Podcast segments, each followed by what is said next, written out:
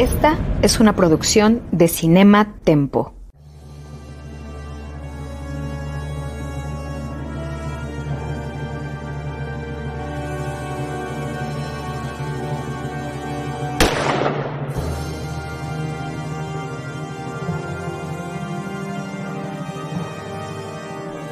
...007... Desde 1962, solo un nombre ha definido la acción, la adrenalina y el espionaje en el cine. Esto es James Bond, una misión a la vez. Acompaña a Carlos Gómez Iniesta, Iván Morales y Charlie del Río en esta nueva y emocionante aventura en Cinematempo y en Cine Premier. Comenzamos. Hola a todos, ¿cómo están? Yo soy Charlie del Río, me da muchísimo gusto saludar a Iván Ivanovich Morales. ¿Cómo estás, Ivanovich? Muy bien, emocionado, contento de este nuevo proyecto que estamos empezando. Este, muy, padre, me emociona mucho. Ya puse aquí mi, hasta mi... tu colección. sí, para, para Es diferente a la mía. No, no, la tengo aquí a la mano porque me tendría que mover. No, no tomé la previsión de tenerla a la mano. Tengo la edición de colección del 50 aniversario, independientemente de que tengo las películas en diferentes formatos. Pero sí, en Blu-ray, eh, pues tuve la oportunidad de, de tener esa, esa colección que tiene el espacio además para una película subsecuente. Quizá dos si le quitas uno de special features, pero sí, no habían pensado demasiado en adelante. Eso es lo malo de estas colecciones que recopilan todo hasta cierto momento de franquicias que continúan, que pues cuando se estrene la nueva ya la cajita va a quedar ahí medio incompleta, pero, pero pues ni modo, ¿verdad? ¿En qué formato lo tienes? Blu-ray, ¿no? ¿Por qué lo tendría otra cosa? no, todo, todos los formatos cuentan. Todo, ahí veo tu colección de Seinfeld y me parece que está en DVD. Porque no existe en, Blu-ray. Este es el podcast de James Bond, una misión a la vez.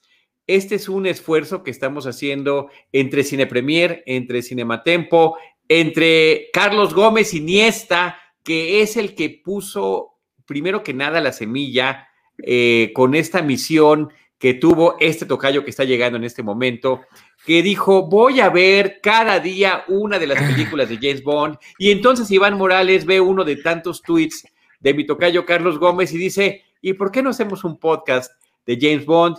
Y bueno, pues aquí eh, me parece que los tres somos eh, seguidores de este personaje. Me parece que hay muchas cosas que admirar de una franquicia fílmica tan añeja. Pero cuéntanos, Tocayo, ¿qué te llevó, qué te orilló a llevarte a hacer esta, esta revisión?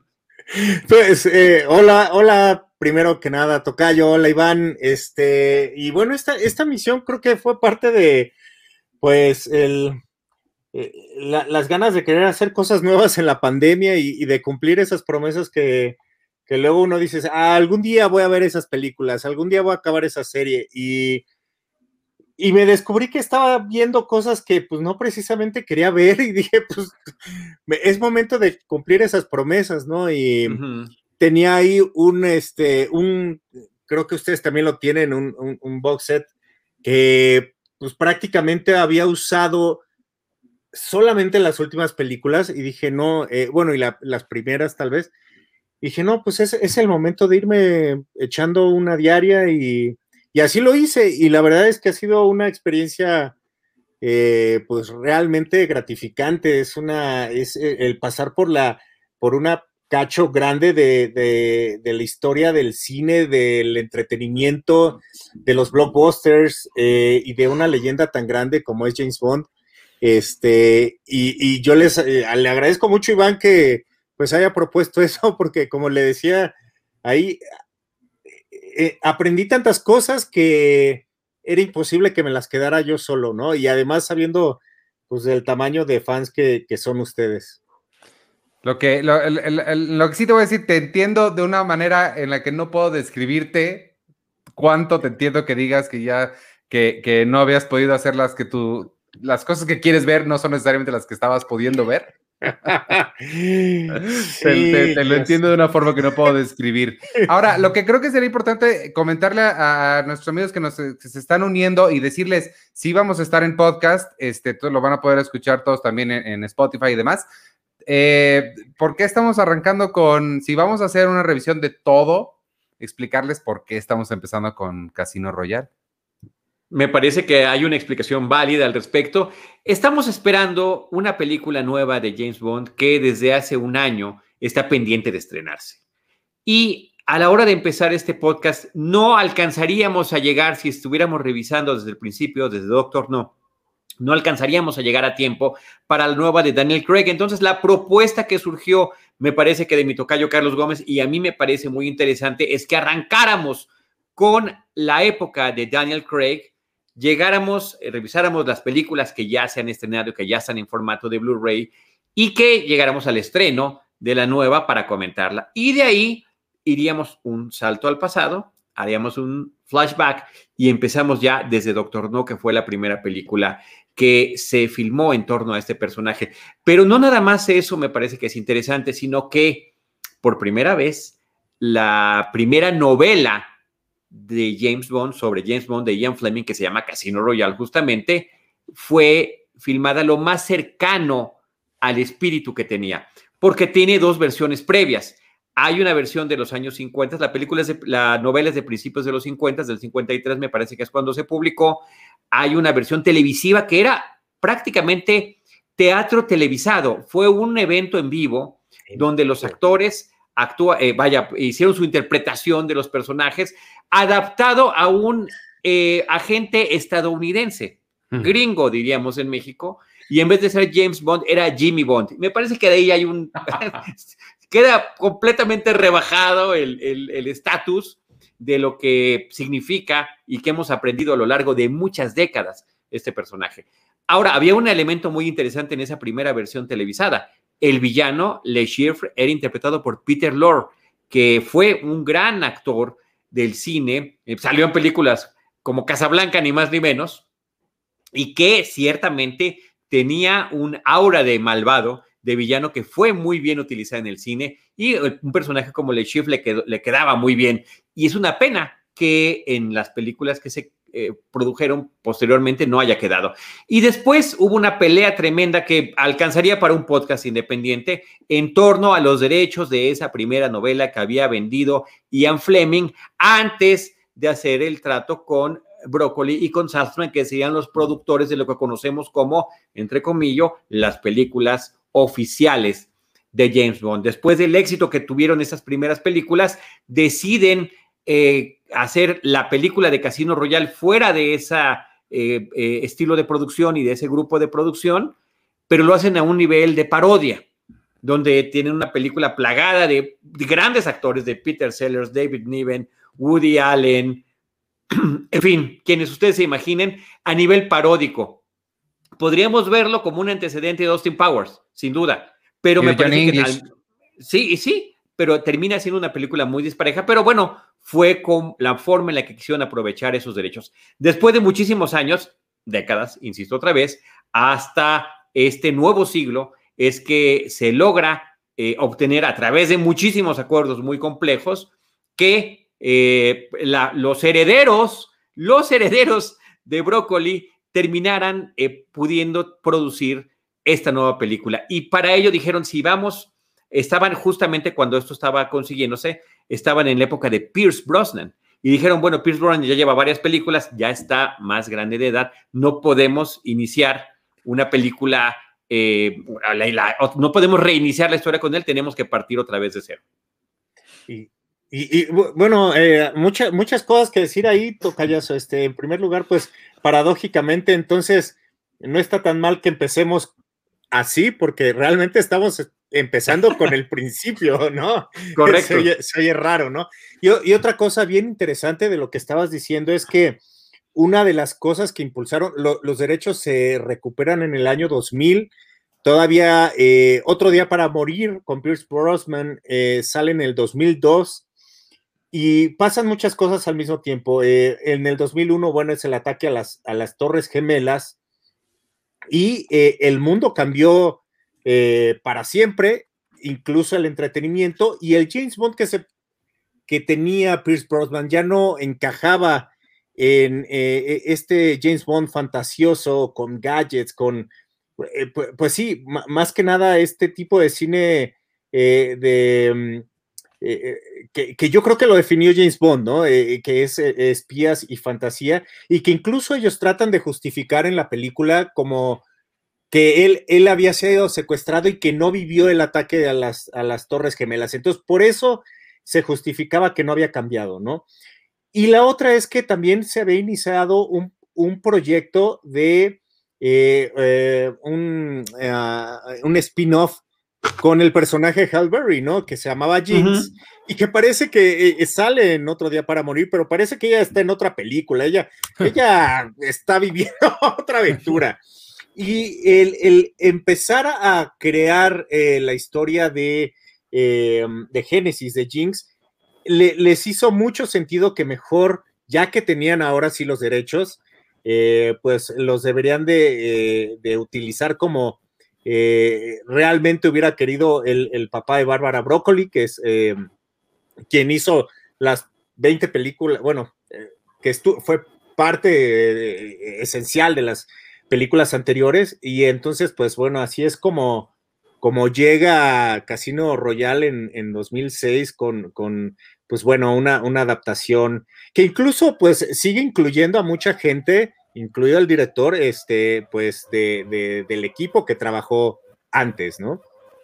aún así, creo que, y, es interesante que sea el mismo director, porque creo que la, el otro elemento que hace falta ahí, además de todo lo de los derechos y todo lo que están comentando, la otra parte fundamental que es imposible de ignorar y que ha, generó controversia es la existencia de la, la trilogía de Bourne. Creo que el estilo que tiene este James Bond, mm, podemos meter a, debatir si quieren, pero yo sí creo que no existiría si, si Paul Greengrass no hubiera hecho en 2002 este, lo que hizo con la supremacía Bourne. Creo que eh, este estilo de cámara en mano, de, muy, muy, rough, muy duro, ¿no? Se, refleja perfecto aquí y creo que sí le queda muy bien. Fue algo que al principio la gente le costó trabajo eh, entender, este, yo me acuerdo que a mí me tocó hacer la cobertura de, esta película en el Junket, aunque sé que hubo alguien más importante que fue a un lugar más bonito. No, no sé si es más bonito que Londres, pero, este, pero me tocó hacer esta, que hace mucho que no veían ustedes dos. Y ah, una, no, ah, sí. Una, una, de las cosas que más este, resaltamos a la hora de hacer esta cobertura y que nos resaltó el equipo es lo diferente que se iba a sentir a todas las demás. Una parte esencial de eso es el estilo visual que tenía y además de todos los demás cambios que se hicieron en, esta película, no lo vemos pedir su, martini, no este, bueno, de entrada que tuviera el pelo güero, al parecer fue una gran controversia, este, y, muchas cosas que variaron para este y que sí, en parte creo que el, estilo visual de Bourne no puede ser ignorado, creo. Sí, pero este sí, sí, no pasó, Cayo. Eh, eh, nada, nada más decir que los envidio a los dos porque eh, ah, viéndolo hacia el pasado, pues sí, ustedes tuvieron la oportunidad de estar en estos eventos que, otra vez, viéndolo hacia el pasado, fue realmente importante lo que sucedió ahí. O sea, era el relanzamiento de una franquicia, una de las más importantes y longevas del cine. Y ustedes, eh, pues estuvieron ahí, ¿no? Este, como, como parte del, equipo Cine Premier, eso es maravilloso. Ahora, el, tocayo Charlie, este, ya había conocido al director, me parece que en San Luis Potosí, tocayo, eh, cuando estaba haciendo la leyenda, ¿es la leyenda del zorro o la máscara del zorro? Era la secuela. La, leyenda. Entonces, eh, a mí me parece mágico, este, pues que, híjole, estuvieron ahí ahí junto a la historia, ¿no? Este, y, de las cosas que tú dices, Iván, pues totalmente cierto. Me acuerdo cómo, cómo eh, se creaban estos rumores de que, ah, le rompieron este, los dientes a Daniel Craig, no sabe pelear, no sabe manejar con velocidades. Eh, y, la verdad es que a todo mundo eh, nos, nos cayó la boca desde que se presentó el pietaje, que lo, que lo describes muy bien en, esta edición especial de, Casino Royal. Y otra cosa que agregaría de, o sea, bueno, no, mejor vamos, eh, vas tú, Tocayo, y ya hablamos un poquito más adelante de la película en sí. Por supuesto, nada más yo sí quiero seguir sumando un poquito de contexto, porque ya mencionaba Iván esta situación de películas como The Born. entre muchas otras, Ivanovich me parece que también, pero esa fue una de las franquicias importantes que traían de una forma distinta el mundo del espionaje a la pantalla grande. Eh, mi tocayo estaba hablando de hechos de la vida real, como ese terrible suceso del 11 de septiembre de aquel 2001, donde además de las Torres Gemelas, el ataque al Pentágono, el avión que explotó en el aire, etcétera. Em, y, y además esta necesidad que también surgía en el cine mismo de darle mayor realismo a ciertos personajes. Apenas un año antes se había estrenado Batman Begins, donde Christopher Nolan vuelve a contar la historia de Batman y de Bruce Wayne desde el inicio, justificando de una manera que a mí me parecía bastante realista para poder llegar al personaje que ya todos conocemos. ¿De dónde viene el batimóvil? Bueno, era un coche militar. ¿De dónde viene la batiseñal? Bueno, pues resulta que ahí cayó un mafioso encima de unos reflectores. Eh, ¿Por qué el murciélago? Pues es que de niño se cayó en esta cueva y va justificando cada uno de esos elementos. Y al final de cuentas, esto es lo que hace esta película. El guion de la cinta, como estaba también comentando mi tocayo, eh, escrito por Neil Purvis y por Robert Wade, estaba también basado en lo que ellos ya habían trabajado, que nunca se filmó, del spin-off que iba a salir de James Bond, eh, basado en la última película de Pierce Brosnan, eh, que era Jinx, ese personaje femenino. Vamos a llevarlo, vamos a darle mayor realismo y combinando esto con haber recuperado o, haber conseguido finalmente los derechos de Casino Royale, se daba para poder relanzar la franquicia, incluyendo un nuevo casting que efectivamente fue un tema brutal, quiénes quedaban, si, si tenía o no los antecedentes, si claro, si era rubio, ¿por qué? Nunca se menciona que su pelo sea rubio, sino que es oscuro en las novelas y que era feo. O sea, hasta eso decían en las redes sociales. Bueno, se creó una página de internet por parte de los haters que era craignotbond.com. Cierto. A ese nivel había llegado el odio, la animadversión, porque parecía que estaban tocando, y de alguna manera, no, no estoy justificando, por supuesto que no justifico nada de eso, pero hay muchos personajes de la ficción que sí, el público hacemos propio. Y después de decir eh, que ha trascendido además diferentes generaciones y que nuestros papás les gustaba o no, nos eh, pudimos convivir o, cambiar con ellos, intercambiar opiniones. ¿Cuál es tu James Bond? Porque el James Bond, el actor que interpreta a James Bond se vuelve un asunto generacional. Y me parece que todo eso es un estupendo caldo de cultivo, incluyendo hasta la animadversión, para promover que se hiciera una película muy apegada, a pesar de los 50 años de distancia entre la publicación del libro y empezar a filmar de la película, poco más de 50 años, eh, tratar de adaptarlo a la realidad contemporánea y lanzar este personaje nuevamente con muchos elementos que ahí están visibles. Parece que de todas las películas es la que más se parece al libro, porque las demás han sido adaptaciones extraordinarias y exageradamente, y subrayo la palabra exageradamente libres.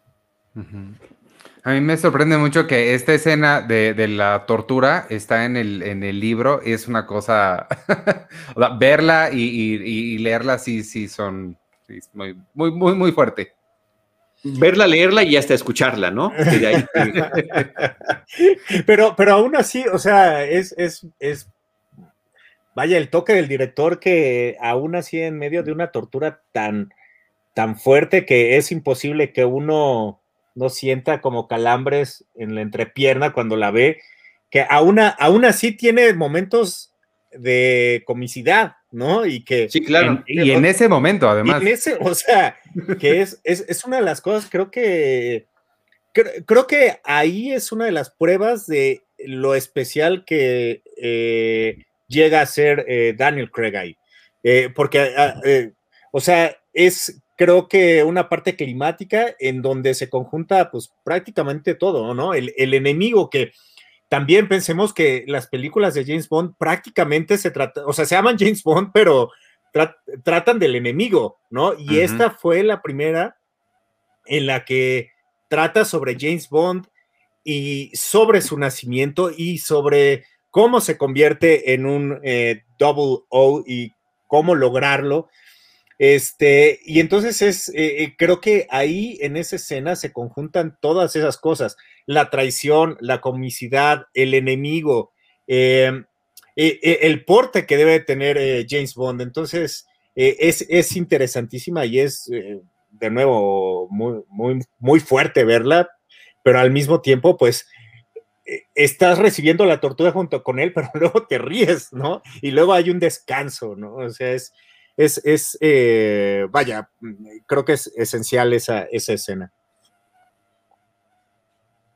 También el, el, enfoque que, que, que, hablaba Charles ahorita que le ponen al, al, a James Bond y no a los villanos también nos lleva a que tenemos un clímax que sucede jugando póker, o sea, no, no es la, o sea, digo, obviamente sí hay explosiones y correderas y todo, pero realmente lo que estás viendo es saber qué sucede en este encuentro de dos mentes, tal cual, que además no hemos mencionado y eh, el villano es Mads Mikkelsen, que también es, no, es cualquiera, ¿no? Y creo que el, poder de estos dos grandes actores que Daniel Craig, yo me acuerdo que en ese momento yo nunca había escuchado de él, había hecho una película que se llama Layer Cake, que fue famosa, pero, pero como underground.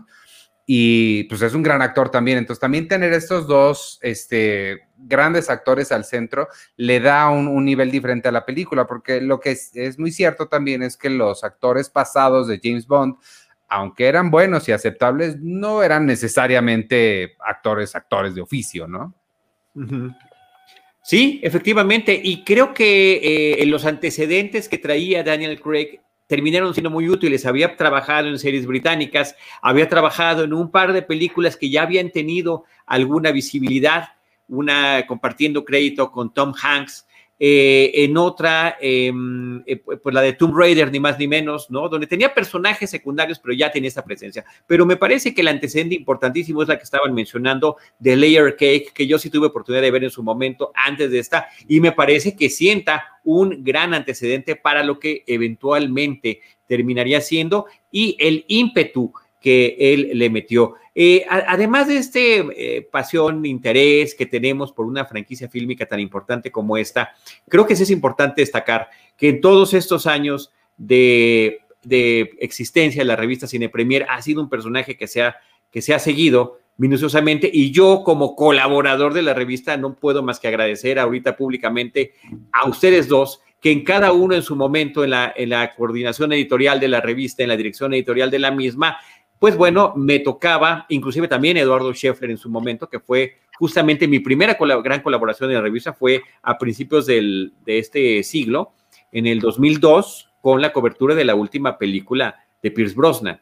Y un número especial que se creó sobre datos interesantes de, de las películas. Y en ese momento, Tocayo, es cuando yo me eché de nueva cuenta todas, pero ya en orden cronológico para poder hacer esa serie de textos que ahí venían. Pero bueno, insisto, la confianza que me dieron porque a final de cuentas, eh, pues hubo la oportunidad de visitar, en este caso de esta película, la filmación en las Bahamas, de conocer a Daniel Craig, de conocer a Eva Green, eh, que también me parece que al personaje de Bess Berlin, que es la, la, coprotagonista femenina, la que viene a ser el interés romántico y que también por la forma en la que está concebida la historia, viene a ser una relación importantísima en la historia del personaje para poder entender cómo es el James Bond que conocemos.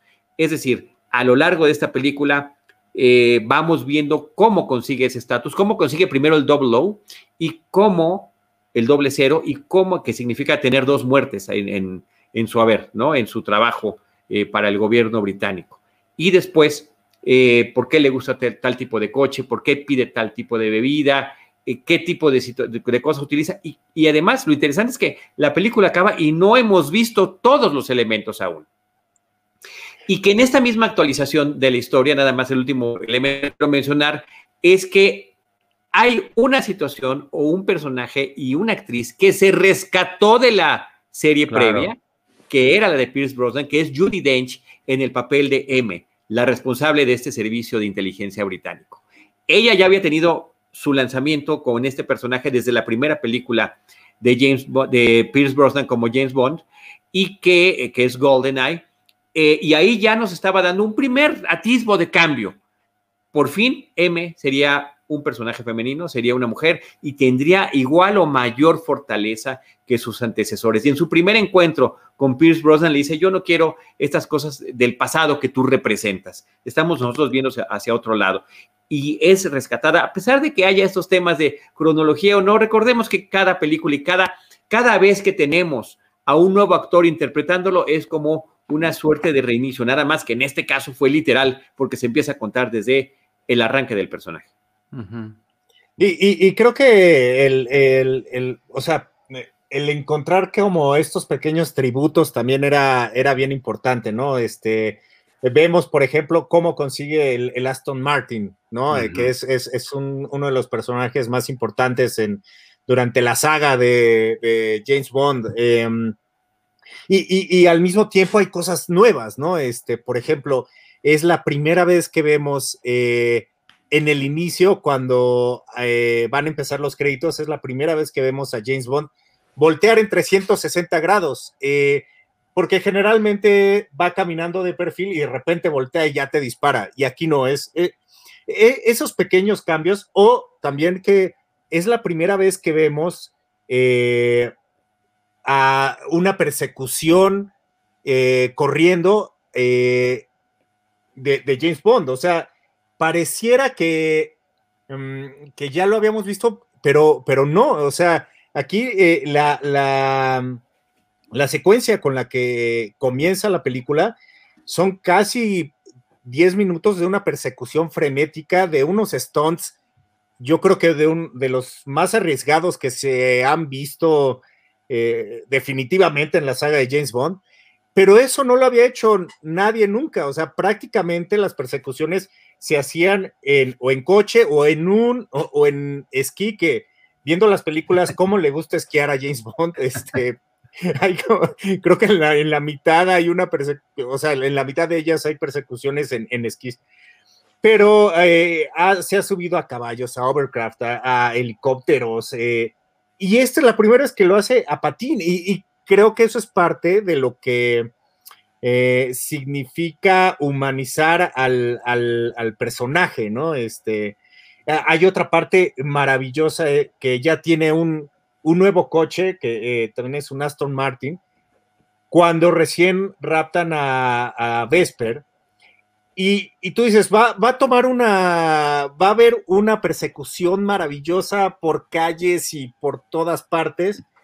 Y no, o sea, a los dos minutos, ese coche nuevecito, nunca antes visto, vuela en el aire, se deshace y James Bond queda tirado y, de ahí es atrapado. O sea, ese, ese, esa reinvención, pero al mismo tiempo tratar de hacer tributo, creo que es una de las cosas que mejor le salió a Casino Royal y que garantizó que hubiera nuevo público y que eh, el, el, viejo pues estuviera contento también con esta película.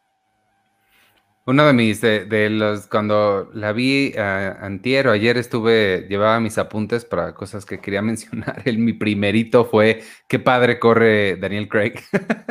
Tiene muy buena forma. sí, que, que, además también, o sea, haciendo ahí el, el, arte del parkour, que también es una cosa que es, viene con el nuevo siglo, ¿no? Que, o sea, digo, quizás se había hecho ya muchas veces antes, pero eh, era la primera vez que pues que, se, bueno, al menos en un público así broad, que eh, se, se pues, pues explotara de esa forma, que se aprovechara de esa forma para una escena de acción. Gracias, Tocayo, que ya se, me van las ideas luego. Pero sí, exactamente, o sea, creo que es una muestra de, de, muchas cositas que trae el nuevo siglo, ¿no? Eh, incluidas también, eh, pues obviamente esta marcada lucha feminista, que, que si bien ya lo habíamos visto con Pierce Brosnan, eh, hay diálogos en los que Monique Penny le dice, oye, eso puede ser este acoso, o que M le dice, oye, eres un misógino, eres un borracho, eres un asco de persona, este, eres un mujeriego, o sea, ya, ya, ya se empezaba a cambiar el discurso. Y bueno, aquí creo que hasta hay una, pues, autoparodia en esta escena en donde él sale al, mar, sale del mar y lo vemos también como, pues, luciéndose como se llegó a lucir eh, Halle Berry y como llegó a, a, lucir este, eh, a Honey, Honey Tripper se llama, eh, bueno, eh, bueno, ahorita lo busco, ahorita lo googleo y, si no, por ahí ayúdenme. Pero estas escenas donde la mujer era, eh, pues prácticamente... Eh, Objetivizada por completo. Totalmente. Ahora le tocó a él, ¿no? Y creo que eso es parte de, lo interesante y de lo que sabían que tenían que reinventar en la franquicia. Úrsula Andrés es la que sale en la primera película de James Bond. Eh, Además, sí se lo sabía y se lo estuvo guardando nada más para verte sufrir en la pantalla. No, no, no, es, no bueno, a ver que, mi tocayo termine de, de armar lo, que, está comentando. Y yo ya nada más el ¿Y, y cómo Honey Rider era el personaje. Honey Rider. Honey Rider. Y dije Honey Trooper, no sé, bueno, ok. Honey Rider. Pero sí, es esta escena icónica. Ahí nuestro productor, para quienes nos ven en video en, los, en YouTube o en Facebook Live, nos está poniendo la fotografía de la escena de Úrsula Andrés justamente después de que acababa de salir del mar. Es un homenaje que se hace después con Halle Berry y ahora al que le toca esta cosificación termina siendo el propio Daniel Craig. Entonces sí hay este juego que está haciendo para tratar tratar, porque al final de cuentas el personaje no deja de ser misógino y no deja de ser un borracho y no deja de ser un asesino y no deja de ver muchas cosas, pero finalmente se le trata, se le intenta dar otro tipo de tratamiento para estos nuevos públicos, estas nuevas realidades y estas nuevas sensibilidades del siglo XXI. Vamos a ver también de qué manera llega a la nueva película, pero al menos eso es lo que se está intentando en esta. Y este tema de, cómo corre eh, Tocayo e Ivanovich, sí, me tocó verlo ahí en las Bahamas. Eh, recordemos que en esta... ¿Qué fue lo que, viste? ¿Cuál fue la escena que viste? La escena que vi filmar es justamente de primero cuando se supone que están en, en, en, Madagascar, eh, cuando está la apuesta de toda esta gente y que sale corriendo el terrorista, que es un actor francés, que es un especialista en parkour justamente. Salen corriendo y corren en el bosque. Eso lo vimos todas las veces que se puedan imaginar y cada que corría, Daniel Craig regresaba corriendo con el director y veían ahí en la pantallita si lo había hecho bien o no y demás. Después visitamos el sitio de construcción donde ya habían filmado en los días anteriores y donde no pudimos estar. Y conocimos las locaciones, estuvimos hospedados en ese gran hotel que se llama Atlantis, que se ve cuando el avión llega eh, a, las Bahamas, allá en Nassau, y posteriormente todo el evento de prensa que consistió en un casino simulado, en un casino de fantasía, eh, es en el hotel a donde llega eh, James Bond y donde encuentra ese Aston Martin modelo 1964 que pertenecía a uno de los villanos de la película. ahí conocimos a Craig, a Eva Green, a Caterina Murano, que es la actriz italiana que participa en esas escenas, es la novia de este, de este hombre malo de la película, eh, al, actor francés eh, del que hace parkour. Y eh, fue muy raro pensar que estuviera ahí Eva Green, porque ella al final de cuentas en la película no tiene ninguna participación, ni en las Bahamas ni en Madagascar, porque se utilizaba como para diferentes em, locaciones o, aspectos de la película la misma locación.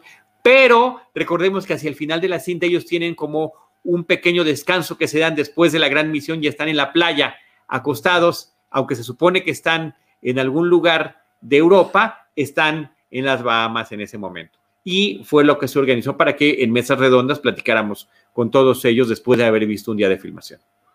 Wow, igualito a los eventos de prensa de ahora que son aquí en Itala.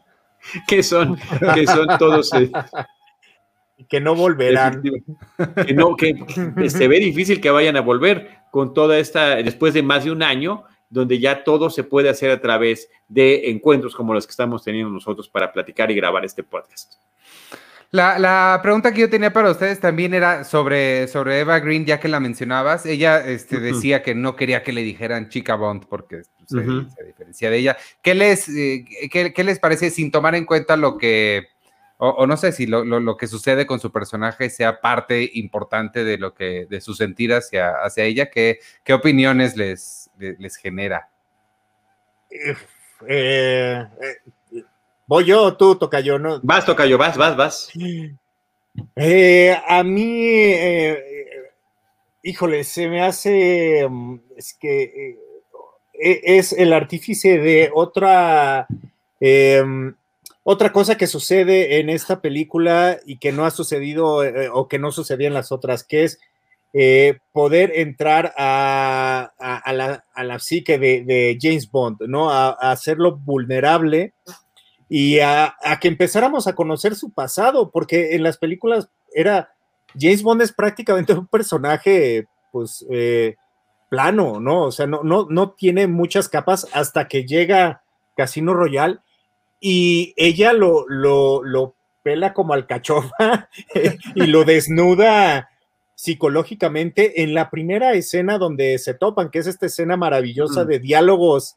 increíble, eh, sí. Sí, es, un tenis ahí maravilloso. En el tren, este, en el tren. En el tren, ¿no? Este, pero, pero que no, no se queda en el tren y, o sea, ahí, ahí lo desnuda y ahí los dos eh, eh, se dan cuenta que están al mismo nivel y creo que ahí sí empezamos ya, otra vez, ya habíamos conocido mujeres fuertes, incluida obviamente M, pero eh, no habíamos visto a alguien que psicológicamente también pudiera como competirle. Sí, Rosewood Pike, por, Pike, por ejemplo, pues pelea con él y, y sí se le ponen al brinco, pero aquí es otro tipo de, de, de, de desarmarlo, ¿no? Entonces, la verdad, yo creo que además el, guion y la profundidad que le dan a Vesper, creo que la convierte en una de las mujeres, si no Chica Bond, en una de las mujeres más importantes de la saga, porque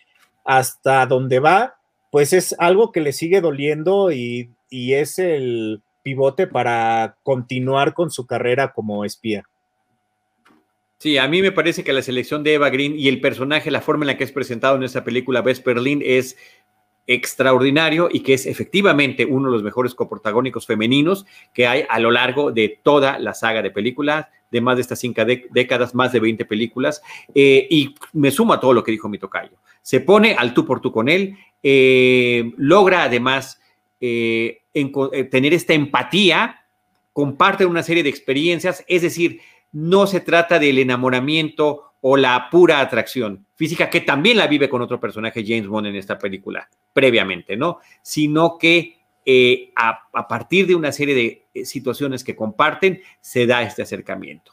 Y es un poco, o un poco muy distinto a como sucede en el libro, porque era una simple acompañante la que iba con él.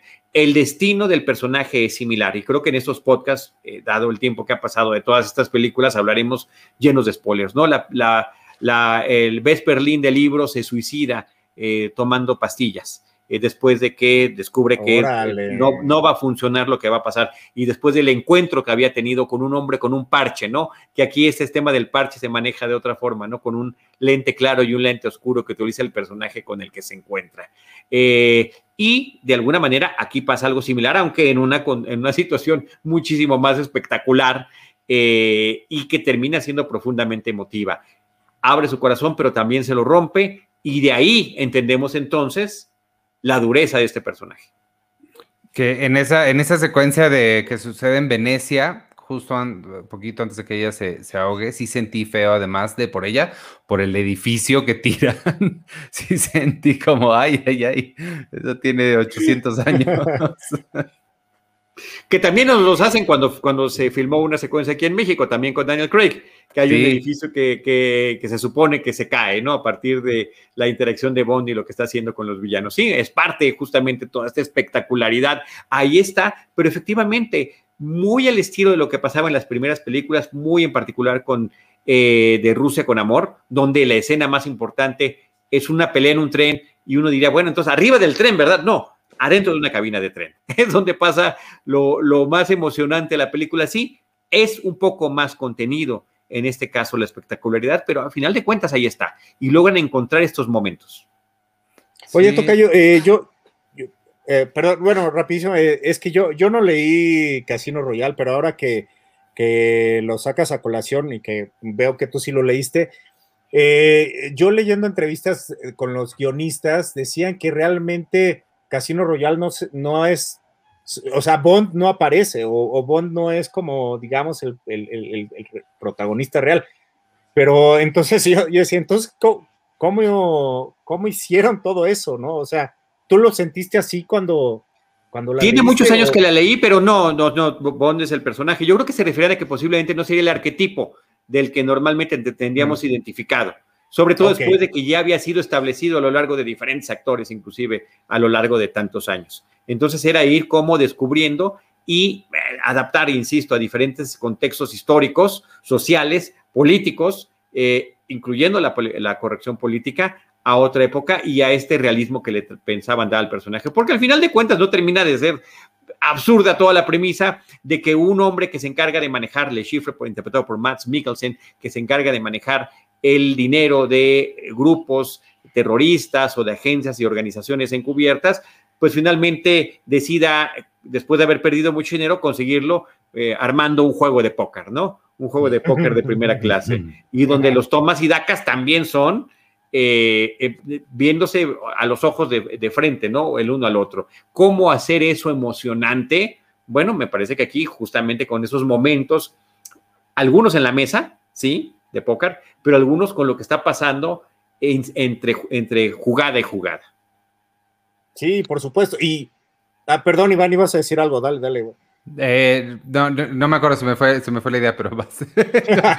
ah, bueno, este, no, no, no, es que justamente esa, esa, la construcción de esa escena, pues justamente, como decía Iván, es, es una escena climática en donde no tienen que ver las explosiones, pero sí eh, los productores dicen que se, se clavaron a un grado tal que querían eh, que fuera todo perfecto durante el juego de Texas Hold'em, ¿no? Que, es eh, lo que juegan ahí, y que contrataron a un especialista para que estuviera todo el tiempo eh, checando que las tomas y que las cartas fueran las correctas y que realmente se sintiera una emoción para los que veían o vieran a, cuadro ese juego y, y que lo sintieran. Obviamente, eh, los que no conocemos tanto, pues hay, hay, hay truquitos de aplausos o de, oh, cosas así. Pero los que realmente juegan, eh, pues eh, pueden estar seguros que sí fue una, una secuencia coreografiada a la perfección y que incluso se tardaron mucho en encontrar al croupier que lo trajeron, que dicen ahí que, que, llamaron a varias partes, a varios casinos de Europa del Este no encontraron a uno, entonces tuvieron que traer a, finalmente a un actor, el actor tampoco funcionó, entonces de repente pues dijeron, bueno, sí, un croupier que está en un casino y él es el que, ah, no, un, un actor que hizo un truco de magia eh, con cartas en, en, su, en su cast, en su, em, sí, cuando se presentó con ellos. Audición? en su audición, gracias. Y, y que además... Eh, todas las noches habían clínicas donde jugaban todos los que están en la mesa. Eh, habían clínicas de, eh, de póker, ¿no? Eh, entonces que realmente, incluso la señora, trajeron a la señora oriental que está ahí en la mesa, que había participado ya en otra de las películas de Bond, porque ella es una de las mejores jugadoras de póker del mundo. Entonces, lo que estamos viendo realmente fue un estudio que se le dio tanto seguimiento como a las escenas de acción. Y, creo que finalmente, pues la coreografía de todo, como lo dices, Tocayo, las interrupciones y todo, pues em, le aumentaron eh, esta tensión que a lo mejor sin ellas no hubiera sido tan poderoso, ¿no? Wow, yo iba a decir que me gustó su chalequito, pero la información que tú dices estuvo mucho más interesante. No, ¿sabes qué? y, fíjate que, que, dicen que ese chaleco fue el, el del croupier fue que, que, lo encontraron de pura casualidad en una en, un lugar de, de, de, telas, pero ya viejas, que ya descontinuadas, y que lo vieron y que fue así de, ah, o sea, como que estaba destinado a que fuera para, para este, este personaje. Este, y, y, y, ahí también hay una cosa bien importante, ¿no? Este, a otros pivotes, ¿no? Eh, envenenan a James Bond con su bebida, ¿no? Que es, eh, o sea, que, bueno, no es tal cual el martini, pero porque aquí pide rodajas y vainilla y quién sabe qué, pero, eh, o sea, desde la primera película vemos que quieren envenenar a, Bond y no pueden, o sea, se, lo cachan. Y aquí sí. aquí bien fácil. Bien fácil, ¿no? O sea, y, y, además eso provoca que haya una de las escenas también bien, bien padres de, que cuando lo resucita, ¿no? Este, toda esta parte de que crees que eh, él, él, se va a poder salvar y no se salva y, y la salva la mujer, ¿no? Este, ese tipo de cosas es maravilloso, pero también al mismo tiempo le están poniendo un, un, ah, transmisor al, al, malo para perseguirlo, pero Vesper está sufriendo porque ahí empieza como su debate este, de si está haciendo algo bueno, está traicionando, qué hacer. Entonces, es, eh, es esencial, esencial totalmente, pues, esa, e, esa secuencia, ¿no? A mí el, momento en el que él se está tratando y que lo que dices que crees que él mismo se va a resucitar, me encantó que la razón por la cual no funciona es porque ineptitud de él, o sea, no, no falló nada más, quien falló fue él, no se le ocurrió que tenía que estar conectada la cosita, ese me encantó, creo que es un, detalle pequeño pero importante porque te habla de que no es este eh, invencible que se la sabe de todas, todas y que todo lo va a poder resolver, porque algo tan sencillo como conectar el, electrodo ese no se le, no se le dio. Hablando. Y lo conecta luego, luego. Ajá, pues es como, y ya, y se salva.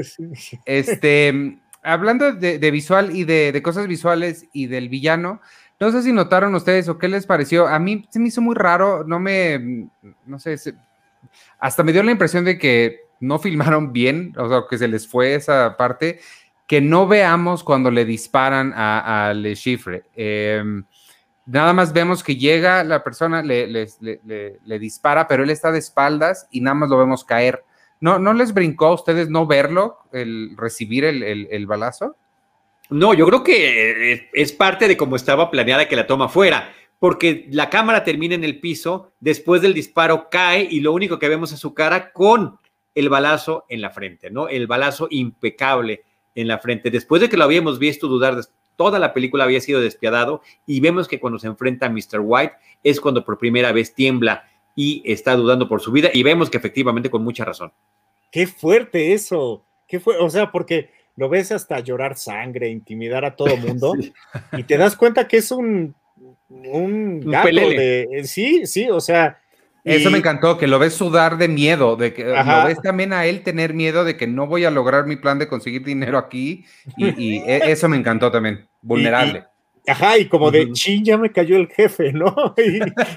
y, ahora qué hago? Y, además esa, mm, o, sea, te, habla también de, todo el arco que viene, ¿no? O sea, Mr. White, que pensabas que era el contacto nada más de, de la guerrilla y él, te, das, te empiezas a dar cuenta que es algo mucho más grande y mucho más poderoso que se va desarrollando en las otras películas que hablaremos más adelante. Pero, o sea, respondiendo un poquito a la, a la pregunta, Iván, pues a mí también, o sea, sí tienes razón, no se ve que le dispara, pero me gusta cómo, cómo acaba el encuadre de él con el, como dice el tocayo, con el balazo, y en el fondo eh, Mr. White con la pistola todavía arriba, que ahorita que lo dices, también eso sucede con esta persecución maravillosa que sucede en el aeropuerto y, también los stunts ahí en el camión este de gasolina.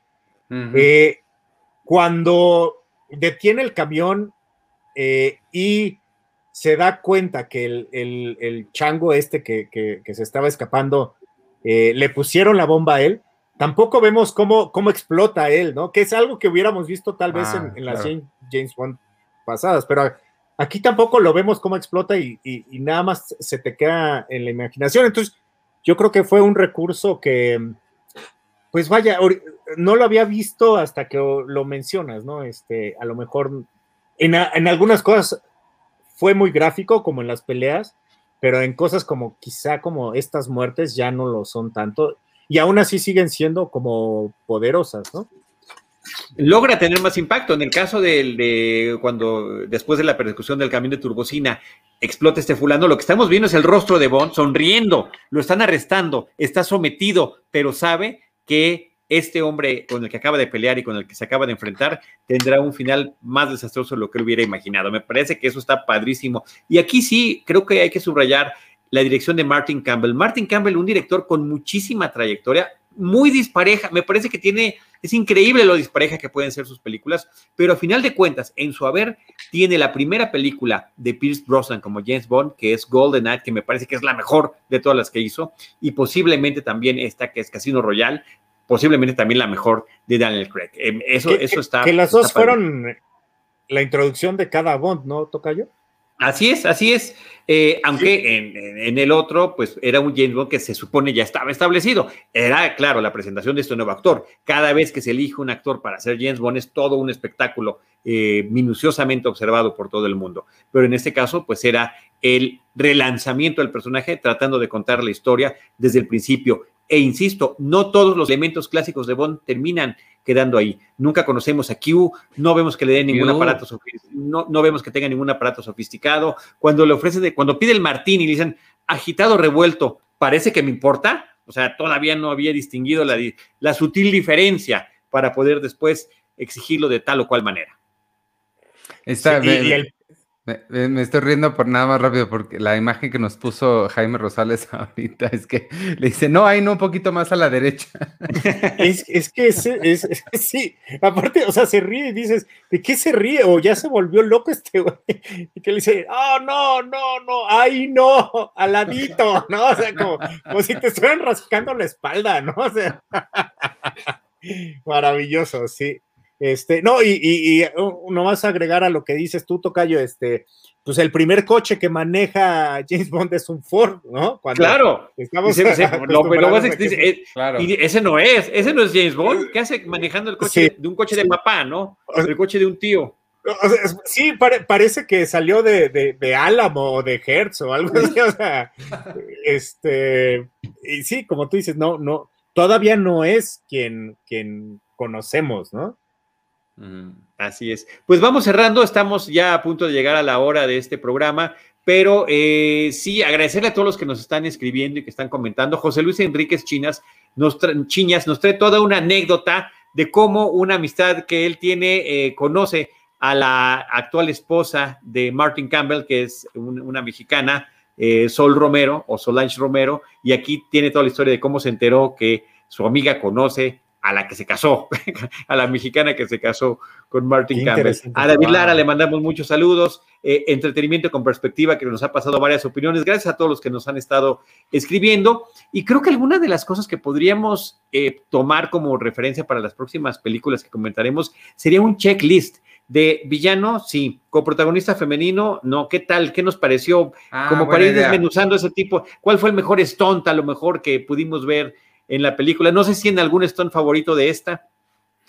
A, la persecución del principio, a mí, yo, me quedo con esa, con el parkour del principio. Sí. Y, sobre todo por cómo corre Daniel Craig. De nuevo, creo que tiene una forma espectacular. Creo que él y Tom Cruise podrían dar clases de los mejores corredores. Yo, yo me quedo con eh, toda la secuencia de eh, del cubo de las escaleras eh, contra los dos personajes eh, que eran los guerrilleros, este, y que van cayendo y traen sables, y a mí se me hace, eh, justo, justo se me hace como Born, es, es, es como el intento de, de pelear, pero en, en, lugares que no es así. Confinados. Eh, sí, es una, una lucha sucia cerca, esa, esa me gustó a mí.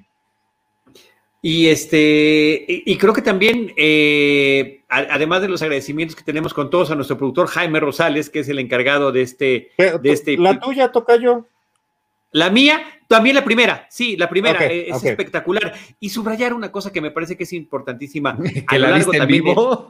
De, que no vi un pedacito en vivo. Sí, exacto. Después de verla se fue a la, al Caribe. No, pero corrían y se detenían, corrían y se detenían. No, no tiene. Pero estabas en Nazo, Tocayo. Sí, no, no me quejo, no me quejo.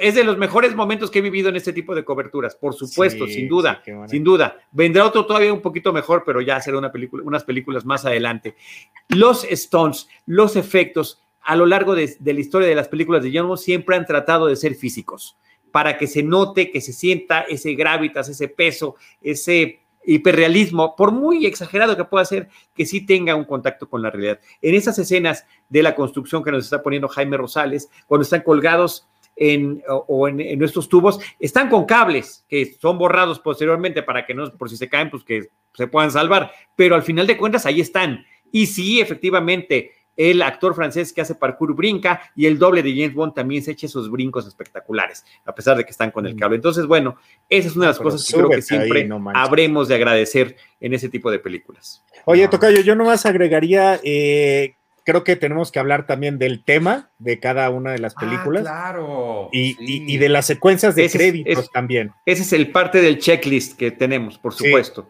Por supuesto. Pues lo retomamos ya para nuestro próximo episodio, si les parece bien. Me parece muy bien. Claro que sí, Tocayo. Pues aquí tenemos lo que pudimos platicar sobre Casino Royale en este primer esfuerzo de este podcast que se llama James Bond, una misión a la vez. Lo estaremos eh, compartiendo con ustedes cada dos semanas en vivo aquí a través de las redes de Cine Premier, de Cinematempo y de Cinemanet con Carlos Gómez Iniesta, Iván Morales y un servidor Charlie del Río. Gracias. Bye. Bye.